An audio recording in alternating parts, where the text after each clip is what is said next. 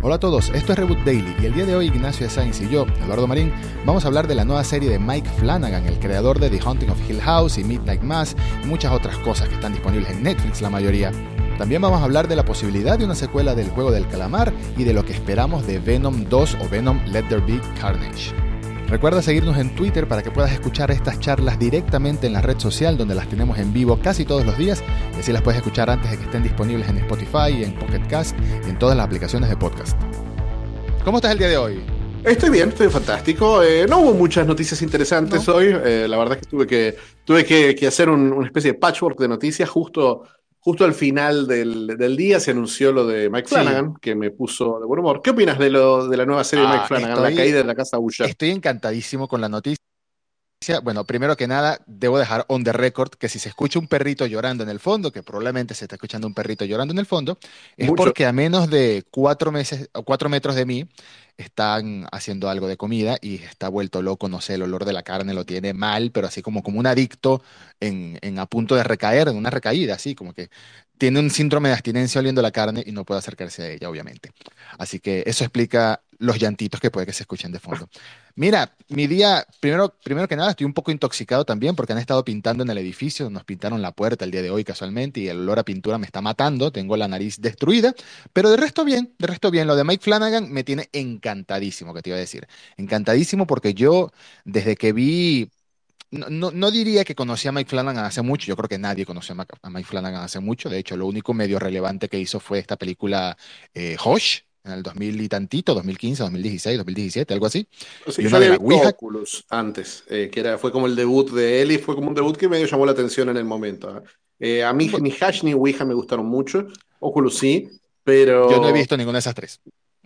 Las únicas dos películas que he visto de él son Gerald's Game, que es de Netflix, y Doctor Sleep, claro que, bueno, eh, ha estado, Flanagan ha estado todos los años sacando algo, lo cual es, admirable, desde que salió Hunting of Hill House en 2018, Doctor Sleep el año siguiente, después eh, Blind Manor, sí, Blind Manor en 2020, y este año tiene Misa de Medianoche o Midnight Mass, de la que ya hablaremos más a fondo en un episodio especial que estamos, que ya, los que nos escuchan sabrán que estamos trabajando, estamos trabajando, vamos a grabar un un episodio especial con spoiler y todo de Midnight Mass y del juego del calamar.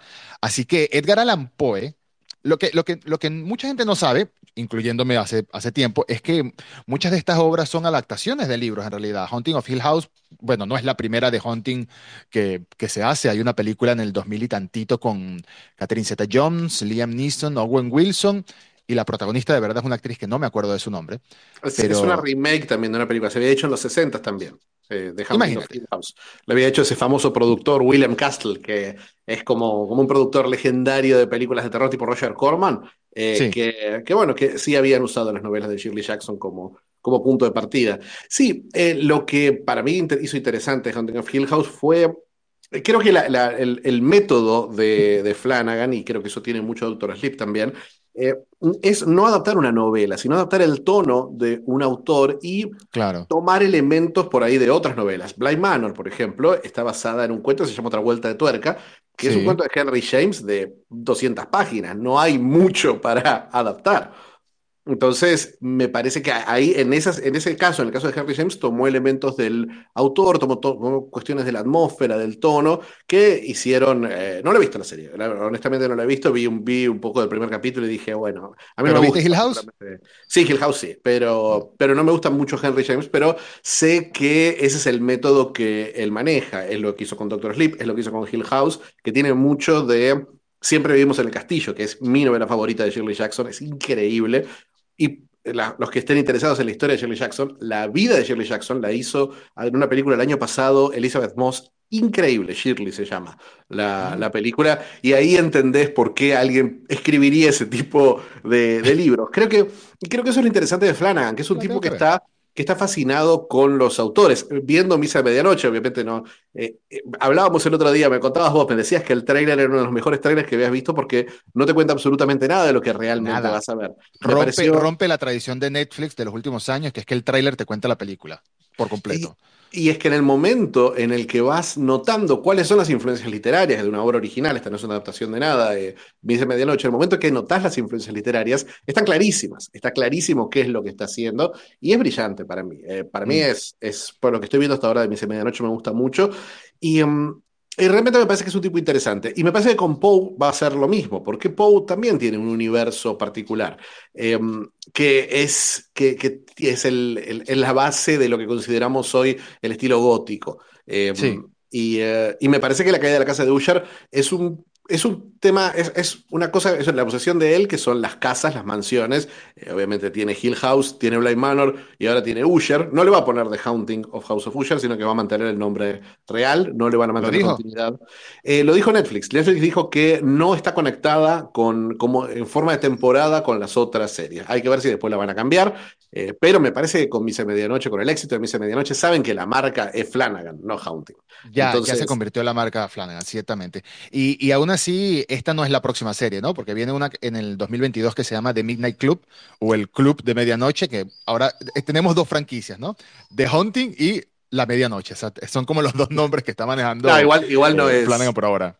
Igual no es, no, no está conectada para Medianoche para nada. Midnight Club es una adaptación de novelas de Christopher Pike, de un escritor que también ha hecho mucha ciencia ficción. Y me parece que está súper interesante el tema porque es su primera serie para jóvenes adultos. O sea, el tono mm. de eh, Midnight Club son chicos que en, una, en un hospital eh, se cuentan, se juntan a la noche para contarse historias de terror. O sea, es tipo le temas a la oscuridad. Sí, eso mismo fue lo que pensé. me parece que es un lindo tono. Eh, me parece que se va a jugar más por historias cortas y, bueno, también tenía un poquito eso Hill House de irte y contar, contarte una historia central y medio las historias de ellos y sus conocidos en el medio. me parece que ese, ese es el. Sí. Está buenísima la idea, aún así estuve viendo el reparto de The Midnight Club y me pareció extraño, por decirlo de alguna manera, que no están todos sus actores, sus actores característicos, porque si hay algo que ha mantenido Flanagan, no solo en estas series de Netflix, sino en sus películas también, sin contar Doctor Sleep, claro, en Hush y en muchas otras, eh, mete los mismos actores. Uno de ellos, por supuesto, es el niño de E.T., ahora el señor eh, adulto grande ya, Henry James. Henry James, Henry Thomas, Henry James. James es el autor sí, Sí, sí, me, confundí entre Henrys, em, que ha estado en las tres series básicamente. Blind Manor me gustó mucho porque fue, sin spoilers por supuesto, fue una sorpresa en comparación a Hunting Hill. Hunting Hill, Hunting Hill, Hunting of Hill House, esperaba, eh, Hunting of Hill House fue algo más de terror, terror.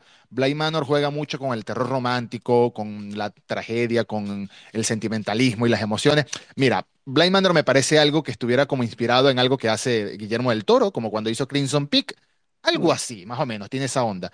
Y por eso me gusta, me gusta ver cómo Flanagan va jugando con el terror en distintos aspectos. Así que a Midnight Club, un terror dirigido a, un público adulto joven, 100% seguro que la voy a ver. No, no, no, no estoy esperando gore, no estoy esperando algo adulto, algo súper violento, súper macabro. Estoy esperando ver. Se ha convertido en un autor o en un productor, en un showrunner, en un creador de, cine y televisión que de verdad le tengo fe para ver lo que sea que haga, a ese punto. No sé si me va a gustar todo, pero al menos lo voy a ver 100% seguro. Sí, yo creo que, creo que es interesante que lo, veas como, como showrunner, ¿no? Porque yo, a mí lo, lo, lo que me gusta de él es que él tiene, una, él tiene un estilo de trabajo mucho más de guionista, director y productor de cine. O sea, eh, eh, parece un cliché ya en Netflix hablar de los directores que hacen películas de nueve capítulos, películas de nueve horas. Pero, pero es imposible no ver eso en el trabajo de él, especialmente cuando él escribe y dirige todos los capítulos. En el caso de la de Usher, Exacto. En el caso de Usher va a dirigir cuatro de los capítulos y los otros cuatro los va a hacer su director de fotografía. Eh, no me acuerdo el nombre, Michael Famagnino, una cosa así. Ok.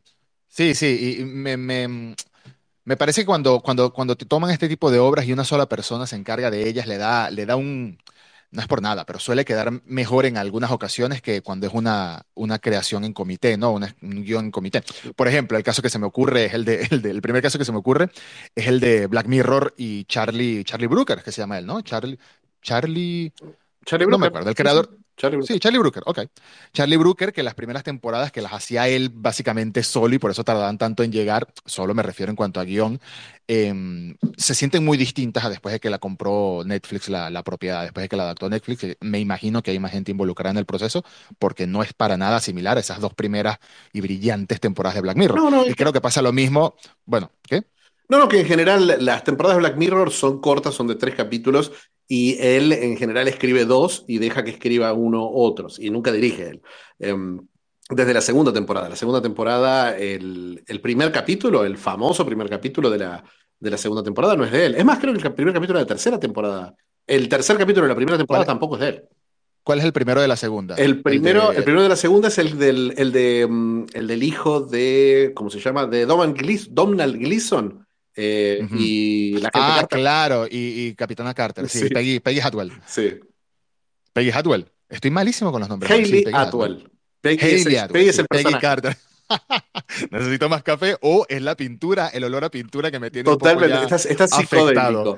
Eh, pero por ejemplo, ese capítulo, ese capítulo ese capítulo, no me acuerdo si ese o el tercero, el del dibujo animado, el del, el del Waldo. El, del osito. el del osito político. no me gusta para nada. Creo que ese no es de él. El que no es de él seguro es el que licenció Robert Downey para hacer la película, que es el de los anteojos, el de los implantes oculares que, que graban todo lo que, todo lo que estás viendo. Pero pero sí, eh, sí creo que cuando en el momento que uno tiene que sistematizar el trabajo pasa. Es lo que pasó en Blind Manor, ¿no? Y creo que también él habló del tema en Blind Manor. Él habló de que en Blind Manor se distanció bastante porque obviamente se, Manor se filmó más o menos al mismo tiempo que él estaba haciendo, eh, que él estaba haciendo Doctor Sleep. Entonces fue más un productor, dirigió los primeros dos capítulos, escribió, pero creo que no dirigió, creo que dirigió muy poco de Blind Manor.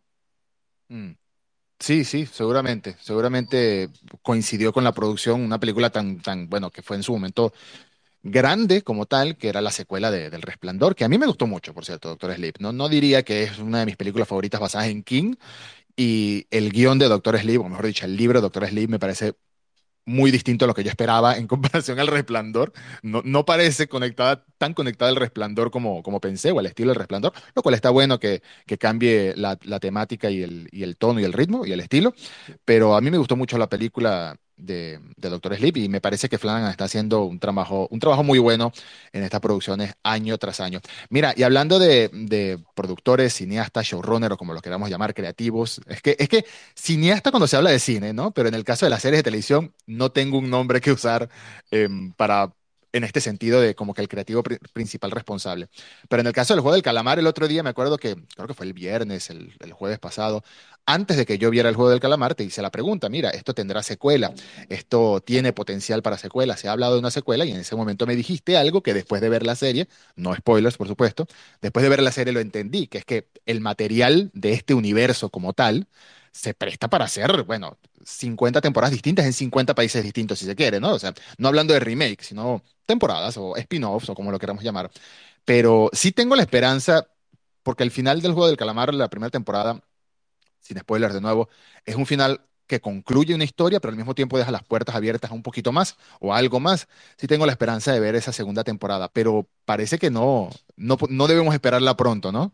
No, no, no. El, director, eh, bueno, una vez más, el director escribió y, dirigió los nueve capítulos y eh, y sí, no, no creo que la veamos pronto porque no estuvo pensada para terminar una. No estuvo pensada en la estructura eh, norteamericana, de que vos terminás una temporada y empiezas la siguiente, porque en Corea no se trabaja así. En Corea son historias autoconclusivas en general, y a veces cuando tienen mucho éxito se hace una secuela, pero es la misma lógica de una secuela de una película. Eh, se hacen. Se hacen, se hacen de, debido, de, de, de, acuerdo al éxito o al funcionamiento de la, del producto anterior. Y acá Acá están hablando de una secuela, pero el director quiere trabajar en el estilo norteamericano, quiere trabajar con un writer's room, eh, con, un, con, un, cuarto con, con, varios guionistas, para armar la historia, que los guionistas vayan y vuelen como pajaritos para escribirlas, y quiere trabajar, y quiere trabajar con otros directores. Y dijo una palabra que me parece interesante, es que quiere trabajar con directores experimentados, quiere trabajar con gente que maneje el género. A mí me parece que es una buena idea porque porque me parece que cuando las reglas visuales ya están establecidas, por ejemplo, el director del capítulo 1 de cualquier serie en Estados Unidos se vuelve productor ejecutivo de la serie, se le da un crédito de productor ejecutivo. Porque mm. al dirigir el piloto, vos estás definiendo cuál es la textura visual, cuál es el estilo, cuál es el ritmo. Todas esas cosas ya las hizo el director de, del juego del calamar. Entonces, ya con esos elementos, y sí, vos podés hacer una segunda temporada, podés seguir. Si te toca hacer otro juego del calamar, sabés cómo hacerlo, porque vas a hacer, es como Battle Royale o como los juegos del hambre. Sabés las reglas, sabés cómo se narra visualmente, sabés cuáles son los momentos dramáticos, sabés cómo son los, los descubrimientos, eh, cómo, qué tipo de luz vas a manejar, qué tipo de atmósfera, o podés hacer otra, pero sabés que estás, eh, estás, estás, proponiendo una variante, un cambio de estilo, eh, como hablabas de las diferencias de Doctor Sleep y el, y el Resplandor. Para mí, para, mí, para mí es claro que va a haber una, una secuela, pero, pero también sé que Netflix es un poquito más relajado que otros que otros servicios de streaming, que otros canales en particular. Los canales son muy obsesivos de, vos estrenaste una serie en septiembre de 2021, la segunda temporada sale en septiembre de 2022. Y, mm. Y Netflix es un poquito más, más permisivo y dice, bueno, si le toca, si es necesario que esta serie tenga un poquito más de trabajo, lo, lo, va a tener. Aún con productores experimentados como son Ryan Murphy o Shonda Rhimes, les dicen, bueno, termina la primera temporada, ahí vemos si la renovamos, y si la renovamos, vemos cómo sale. Witcher 2 se empezó a escribir tres meses después de que la primera temporada salió al aire. Lo que, lo, que también Te, lo que también te alimenta mucho qué es lo que vas a escribir, porque sabes lo que pegó de la serie. Eh, por eso Casi rompo un embargo, pero, pero bueno, pero digamos, digamos que, digamos que, hay ciertas series de Netflix en las que aprendieron, en las que claramente las, las temporadas, las nuevas temporadas reaccionan a las, a la, a la, forma en la que el público percibió las anteriores. Lo, lo vimos mucho en Stranger Things. Quizás para, quizás no fue para bien en Stranger No, quizás no fue para bien. Porque, bueno, porque las cosas eh, fue como que saturaron un poquito con esa nostalgia, particularmente en la tercera.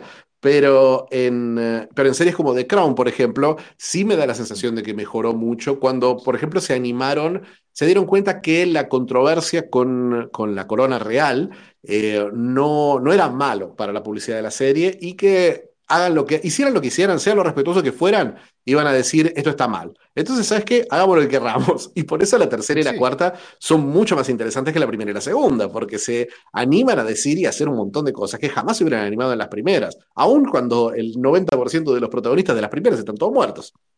Sí, exacto. No, el tema, el tema con, con, Diana, sobre todo, fue un tema que tocaron de una manera mucho más cruda y directa de lo que me imaginé mm. que hubiesen tocado normalmente después de las polémicas que hubo con la corona, ¿no? Y todo eso. Sí. Em, pero sí, volviendo, volviendo a lo de la. Te quería comentar que tienes toda la razón. Eh, eh, es un tema que las, las, las series de televisión coreana, sobre todo de los últimos años, vemos que es. Te, te, puedes meter en Netflix y entras básicamente en cualquiera y es tanto que hay dramas de, de, romance, de comedia romántica, de thriller, de cualquier cosa, es una temporada de 16 episodios y ya. 16 episodios es como el número favorito para este, esta clase de producciones. Y ya, y se acabó, se acabó para siempre. En general, en general, las que tienen más temporadas son producciones que vienen de afuera, o que vienen financiadas de afuera y que vienen con esa lógica, que nacen con esa lógica. Exacto, ese es el ejemplo que Kingdom o Stranger también tiene dos temporadas y no sé si van a sacar una tercera. Pero en el caso del juego del calamar, me imagino que sí, que fue creada como para que fuera, porque al final, como digo, aunque deja cosas, aunque deja posibilidades abiertas, si terminara hasta ahí no fuera un mal final, fuera un final perfecto también, eh, dejándote mm. a, interpretación propia, bueno, imaginarte qué es lo que seguiría. Pero mira, no sabía, no sabía algo de lo que acabas de decir, que más bien yo me imaginé que todo lo contrario, que tomando en cuenta el éxito que ha tenido el juego del calamar, quizás esté el señor Netflix tocándole la puerta al, al creador de la serie, señor, por favor, escriba más episodios, escriba, aquí tiene un cheque, y seguro se lo toman con más calma, como me estás diciendo. Eh, mira, la, conversación está. Bela Bajaria, que es la, es la ejecutiva, es la presidenta de producción global para Netflix, dijo, dijo en una entrevista a Vulture la semana pasada que sí, que ya está en conversaciones con el director, pero que el director está con su propio proyecto. Él está haciendo una película ahora que ya está escrita y que está pensando en empezar a filmarla, que se llama KO Club. Eh, pero no es Knockout Club, es, es Killing Old Men Club. Y es una guerra generacional sobre un club que que se arma para matar a, gente de avanzada edad. Eh, me imagino a gente que tiene poder. Siempre en el tono que maneja él, ¿no? La sátira social y la, sátira anticapitalista, que fue, bueno, lo que, lo que él abiertamente dijo que era la intención con, con los juegos de que hay gente que se lo ha tomado distinto, ¿no? Eso, que, está criticando otras cosas y no sé, hay un poquito de compresión lectora, amigos, de verdad. Em, otra cosita que te iba a decir es que casualmente anoche me, sacrifiqué por el, por el pueblo, por, por por esta generación y volví a ver Venom, o al menos la mitad de la primera película de Venom, preparándome para, para Venom Let There Be Carnage, para Venom 2, eh, porque pronto se va a estrenar y pronto la vamos a ir a ver seguramente. Y no la había visto desde que la vi en el cine en el 2018 y la verdad me parece peor en muchos sentidos y mejor en otros. Me refiero, de verdad que Tom Hardy, Tom Hardy al cuadrado, que es Tom Hardy y Venom, porque hace de Brock y hace de Venom, se come el papel y le da una personalidad muy distinta a la que uno había visto en, sé, en cómics y en la mítica serie animada de los 90, por ejemplo. Pero el resto del guion es que es tan malo. Ese, intento de, ese intento de burlarse y criticar a Elon Musk, que es una persona que es muy fácil criticarla, es, ridículamente fácil, sobre todo, nada más tienes que entrar a twitter.com slash Elon Musk, agarras cualquiera de los tweets, de los últimos tweets y al menos nueve de cada diez son motivo de, decir, ¿qué le pasa a este señor por la cabeza? Em, y lo hacen de una manera muy extraña. No sé, Riz Ahmed es un gran actor que ya vemos que estuvo nominado al Oscar y todo, y aún así se ve poco creíble, como que, no sé, algo me dice, viendo entrevistas después, Tom Hardy es muy de no disfrutar las entrevistas, eso ya lo he visto en YouTube en muchísimas ocasiones, pero viendo entrevistas después es como que Riz Ahmed nunca le gustó mucho ese papel, no lo sé, no estuvo cómodo. Tengo expectativas intermedias con Venom 2, pero creo que la puedo disfrutar, creo que Woody Harrelson es una elección muy buena para hacer de Carnage. No me gusta su peluca, eso sí, detesto esa peluca desde que la vi en la primera película y en la segunda película no es que mejora mucho según lo que vemos en el tráiler. Pero no sé, ¿qué esperas tú de esta película en comparación con la primera, sobre todo? Mira, yo creo que lo que más me entusiasma de la película es que Tom Hardy fue parte del guion, fue parte de la historia. Eh, me parece que él también está, está decepcionado y sorprendido. Por, bueno, encargo que ha hecho Hardy, pero Hardy tiene hoy mucho más poder en Hollywood de lo que tenía en, por ahí en 2018 y eh, tiene una visión muy clara del tipo de historia que quiere contar. Le gusta mucho el personaje. Entonces, él tuvo muchos choques con el director de la primera y básicamente acá hizo todo. Acá puso a una guionista que eligió él y él con, por Zoom armó la historia con esta guionista. y el director es un. Eh, por Zoom, por Zoom. Y el. Eh, pero fue por Zoom antes de la pandemia. Eh, pero. Pero, y el, director es un amigo de él, es Andy Serkis. Es Andy Serkis que es. Que es bueno, que es Gollum. un, Claro, es Gollum, es un actor que lo conocemos más como actor de motion capture que como que como, como director. Eh, como director ha hecho muy lindas películas. Es una biografía del, del rockstar em, Ian Dury, que se llama Ian Dury de Ian Dury and the Blockheads, el que cantaba Sexo y Droga y Rock and Roll. Y, eh, y está, así se llama la película, Sexo y Droga y Rock and Roll, es muy buena. Y Serkis, a mí me encanta lo que, lo que hace, pero sí te da todo, todo el tono de la película, te da la sensación de algo que está construido para mantener feliz al actor. Pero la verdad, los resultados han sido buenos, las críticas han sido mucho mejores y eh, qué sé yo, eh, me parece que en general, me parece que en general el cine de superhéroes ha roto ese mito que teníamos de que eh, segundas partes nunca fueron buenas. en películas de superhéroes es al revés.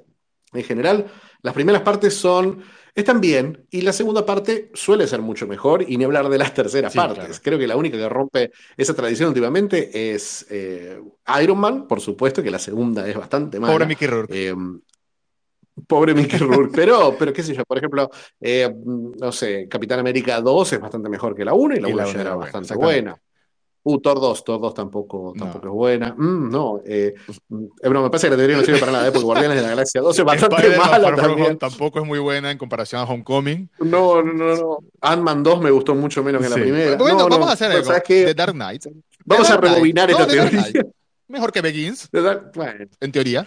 Eh, a mí no me gusta ninguna de las dos, pero, pero a mí me gusta solo la tercera. Imagínate, la más polémica de todas, la que menos le gusta a la gente. A mí me gusta la tercera, pero es porque porque está Tom Hardy, la verdad. Yo soy muy fanático de Tom Hardy em, y no, no sabía que Tom Hardy escribía. O sea, sí sé que ha creado cosas. Por ejemplo, él tiene una, una serie que al final no sé si es miniserie o la renovaron, pues ya han pasado varios años, que se llama Tabú, que es, que es creada con su papá, casualmente, es de una historia original de su papá y de él, si no me equivoco, del papá de Tom Hardy me refiero, y junto con eh, Steven Knight, que es uno de los escritores de, de, Peaky Blinders, no confundir con Steven S. Knight, no, Steven Knight el inglés, no, no, no, el otro, no el tatuado. Eh, pero me alegra saber que, que, sí, he estado atento a las críticas, no he querido leer críticas, he visto más como alguno que otro tweet suelto, los números de Metacritic en Rotten Tomatoes, porque no quiero, no me gusta llegar con algún tipo de sesgo involuntario que me meta alguna crítica antes de ver una película. Después sí me leo un montón, seguramente. Pero me alegra ver que la película está funcionando al menos mejor en cuanto a críticas que la 1, porque de verdad que que tenía el listón, tenía la vara no muy alta, pero el personaje, el personaje para mí es el centro de la película, sin duda. Lo fue en la primera y en la segunda quizás también lo sea. Esa relación extraña que tiene Venom con Tom Hardy, bueno, con Eddie Brock, me encantan en la primera película, la primera vez que vemos, a Venom, anoche lo, lo, contabilicé, me grabé el número en la cabeza, que es la primera vez que vemos a Venom, en el minuto 58 o 59 de la película, y la película dura una hora y cuarenta. O sea, estamos una hora con Eddie Brock haciendo cosas y, y, estando muy sudado todo el tiempo, como que no se había bañado en mucho tiempo, no sé por qué. Eh, aparentemente eso es lo que hace, porque está desempleado, me imagino estará deprimido, no lo sé. Pero tengo, tengo, grandes, tengo muchas ganas de ver esta película. La vamos a ver esta semana, seguramente. ¿Te animas? Sí, sí, sí, totalmente, totalmente. Eh, me parece, eh, veamos, veamos bien, veamos bien cuándo y dónde, porque no sé si, no sé si, no sé si será como para IMAX. Eso tenemos que, tenemos que verlo. Me parece, me parece que es una de esas películas que se van a beneficiar de mientras más chiquita sea la pantalla, mejor. Sí, porque el CGI en el tráiler, bueno, no está mal el CGI en el tráiler. Eh, comentario completamente irrelevante, no, ni tan irrelevante, pero un poco conectado. Es que el otro día me puse a ver, ¿sabes? Eso que está haciendo uno cambiando de un cuadrito a otro en Netflix, buscando qué ver y al final no ves nada, duraste hora y media mirando el catálogo. Y dejé puesto el cursor en, en una de las Spider-Man, creo que es en Spider-Man 2, en la que sale Alfred Molina. Sí, en Spider-Man 2 y el CGI no envejeció muy bien en esas películas. Claro, me imagino que esas películas las remasterizaron y las re-remasterizaron a 4K recientemente o hace algunos años, eh, porque son películas ya con, con, sus añitos. Y me di cuenta que no, para nada, no se ven bien esos tentáculos, no se ve bien eh, el mismo Spider-Man en las paredes. Y tengo miedo de, de cómo puede ser Venom, porque Venom en la primera película se vio bien él, pero el villano no se vio nada bien, se veía horrible ese, ese personaje. Y tengo miedo de lo que vaya a hacer con Carnage, porque en Carnage en los cómics y en la serie animada, pues es mucho más, es mucho más grotesco y mucho más de tentáculos y, partes random que se mueven solas que, que Venom. Pero no sé, la vamos a ver esta película seguramente y la estaremos comentando en algún formato, sea en Twitter, sea en Space, o sea en todo, en todo lo disponible. No sé si quedaba algo para comentar y si no nos vamos. No, no, no, la verdad, estoy muy entusiasmado, hablando, si la cerramos con superhéroes, estoy muy entusiasmado con los teasers que está mostrando Disney de Eternals. Mostraron uno, mostraron uno concentrado más en mostrar un poquito más los personajes el lunes, y hoy mostraron uno que, que estaba, que le dedica un segundito a los poderes de cada uno. Se ven muy bien, se ven muy bien. Para mí, eh, de todos, de todos, de cada uno de los personajes. Está especialmente impresionante, es un segundito, un flash.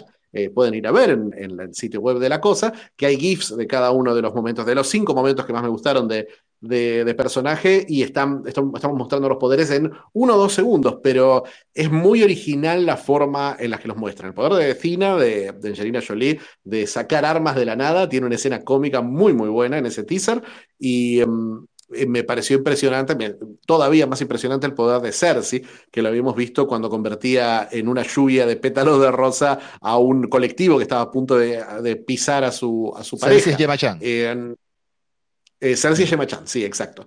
Y acá le tiran un asteroide un pedazo de roca volcánica por la cabeza y la convierten en una bandada de pájaros. Es un segundo, pero realmente lo bien logrado que está me impresionó. Y Macari, que es, la, que es Lauren Ridloff, la de Walking Dead, eh, me, impresionó muchísimo cómo, cómo corre, cómo, cómo, se ve, la, cómo se ve desde, desde su perspectiva subjetiva la velocidad. La verdad, todo muy, muy bien lo que están mostrando hasta ahora de Eternals. Los chistes me parecen graciosos. Me encanta el acento que le pusieron al personaje de Richard Madden, la verdad tengo, tengo muchísimas ganas de verla. Yo tengo muchísima curiosidad por verla, sobre todo porque tengo el, el, mal del MCU metido en la cabeza. Quiero ver cómo va a influenciar esta película en el resto del universo de Marvel a futuro. Tiene que, tiene que haber un antes y después en algún sentido. Y también tengo muchas ganas de ver cómo, bueno, que ya lo han mostrado, y si me dices que mostraron los poderes en este teaser que voy a ver inmediatamente después de terminar de, este Space, eh, cómo ver, cómo traducen los colores y las locuras de las páginas de Jack Kirby en los Eternals a, la, gran pantalla realista, ¿no? Eso, también me da mucha curiosidad. Pero sí, se vienen, se vienen buenos estrenos, se vienen buenos estrenos, comenzando esta semana con, con Venom, que desde el 7, desde mañana mismo, va a estar disponible en, bueno, en gran parte de Latinoamérica y no sé si en el resto del mundo ya estará en, en todos lados.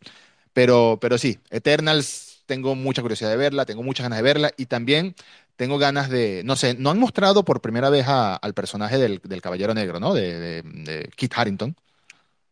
O sea, lo ha mostrado a él, no ha mostrado al personaje. No ha mostrado el, el personaje superiorizado, traje. Super heroizado. Creo que, claro, creo que, creo que mm, es una historia que da para largo. Me parece que no lo vamos a ver, no lo vamos a ver, o lo vamos a ver como sorpresa al final de la película, o van a plantar el crecimiento de este personaje y lo veremos en otro tipo de historias. Ah, buenísimo. Pues nada, Nacho, un placer como siempre conversar contigo, hacer estas charlitas y gracias a todos los que estuvieron. Gracias por la invitación, Edu, y charlamos a ver, a ver a qué hora y dónde vamos a ver a ese señor de los tentáculos. ese señor de los tentáculos. chao, chao. Chao.